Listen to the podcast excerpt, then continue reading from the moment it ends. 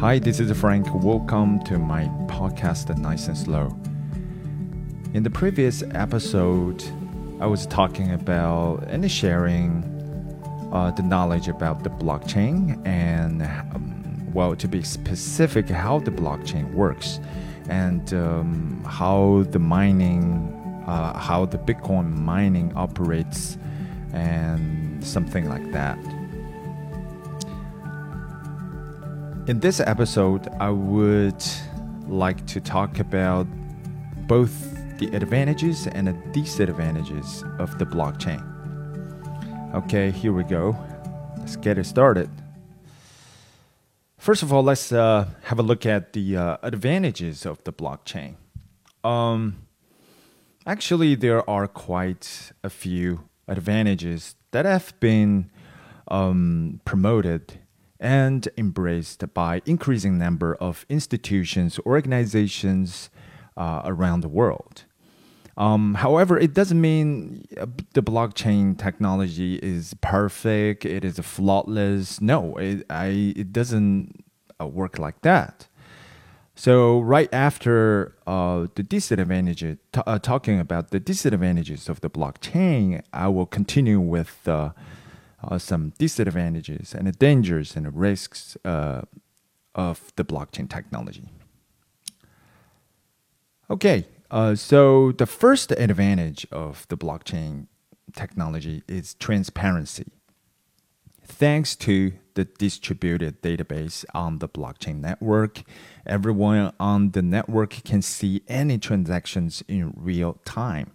Therefore, the ledgers involved are visible to everyone.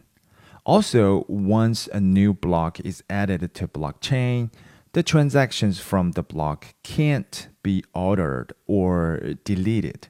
Finally, without the agreement from a majority of people, no one can change or manipulate any data from transactions. So that's the power of transparency.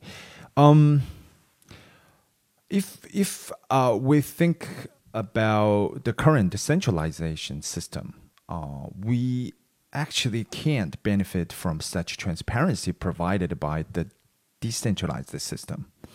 Uh, we go to a bank, we go to a library, we go to some other institutions. We have to submit our information and waiting for, you know, uh, the institutions uh, processing our information, and um, finally we get the feedback.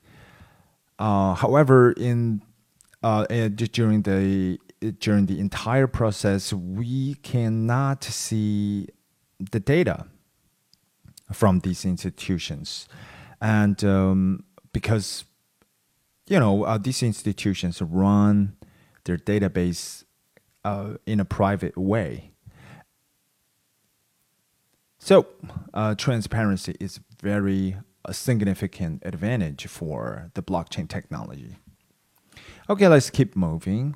Um, the second advantage is removal of intermediaries. In certain countries, the authorities are not trustworthy, so people there don't trust the third party due to corruption, high crime rates, poor regulation of companies, and manual record keeping on uh, limited legal options to pursue claims. Um, the intermediaries, just like um, the uh, bank clerk counter in a bank uh, and front desk in a library, they actually collect the information, process the data, the information, and um, you know they will tell you whether the service is available or not.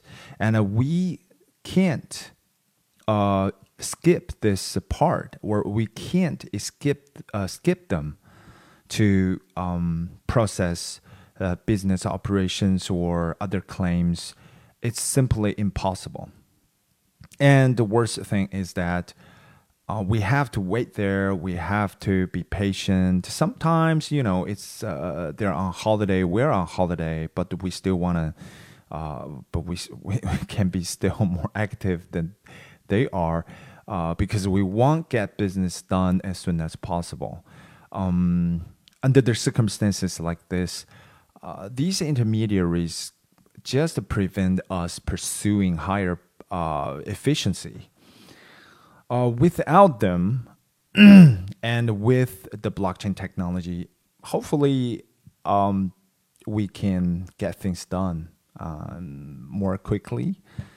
Yes, and uh, now let's go to the third advantage efficiency of collaboration. In the current structure of centralization, banks would maintain their own ledgers and records of transactions. If they transfer assets between each other, they would have to ask for ledgers from one another. Um, but it requires more collaboration between them by using decentralization structure. All the banks involved, for example, would uh, uh, access one shared ledger instead of multiple ledgers. In other words, the competitors could become cons- consortium in one industry. Well, this is um, obviously another um, significant advantage for the blockchain technology. Uh, I just um, okay. Let's say if if I were to go to a bank and I would transfer uh, twenty thousand dollars to one of my friends or one of my families. Um, uh, the matter of fact is that I have to talk to their banks. Um, and the two different banks would, you know, they run their own system. They have their own database. They have their own work routine. So that's gonna be you know more time consuming since I probably have to travel from bank A to bank B, and and bank A and bank B are actually two different uh, belong to different uh, companies. Um, so in this uh, case, uh, like this, I have to you know uh, spend more, uh, make more effort to get the tra- transfer done. However, with uh, the blockchain technology, one shared ledger, remember that only one shared ledger, not multiple ledgers from different uh, systems of bank, um, can be you know used by all um, the parties involved in this uh, transaction.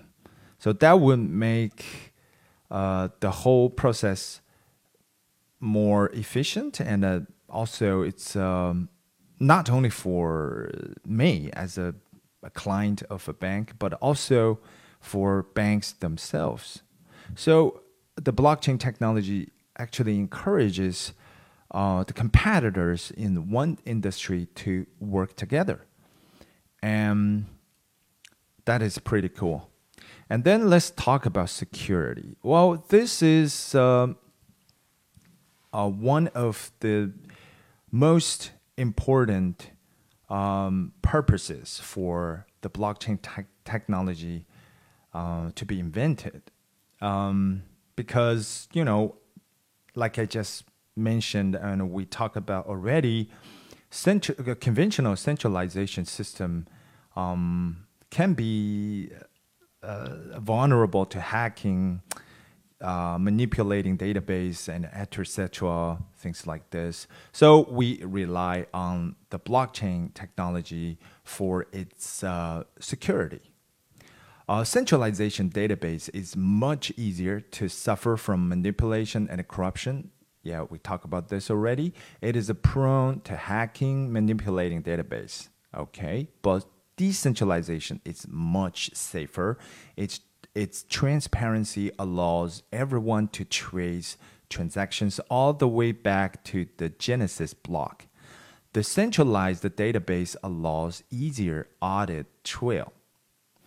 Um, well, it's uh, very common that um, uh, there for some transactions uh, that uh, could be disputed or suspicious. Um, people want to find out what exactly happened to these um, transactions, and what are they, what they're gonna do? They have to, you know, uh, travel from between different systems and different databases, and sometimes you know some data could have been altered or uh, you know uh, manipulated already, and that makes actually uh, auditing very very difficult to continue. However, for centralization, uh, uh, sorry, for decentralization, the blockchain technology, um, people can just you know, uh, supervise and uh, scrutinize one shared ledger uh, as a way to as a way for audit trail, and this is gonna be really really friendly to government officials, um, police officers, and professional accounts to um, trace back. Um, all the way to the beginning of one transaction. And all the data uh, involved actually um, cannot be altered, cannot be changed, cannot be, the transactions cannot be reversed. So it's uh, more reliable to um, check the data uh, that is also reliable. Okay. I, next uh, advantage is um, reduce the cost and increase the speed. Decentralization structure does not need any intermediaries. By removing intermediaries, individuals, institutions, and companies on the network do not need multiple ledgers and records of transactions from different parties and instead they only need one shared ledger.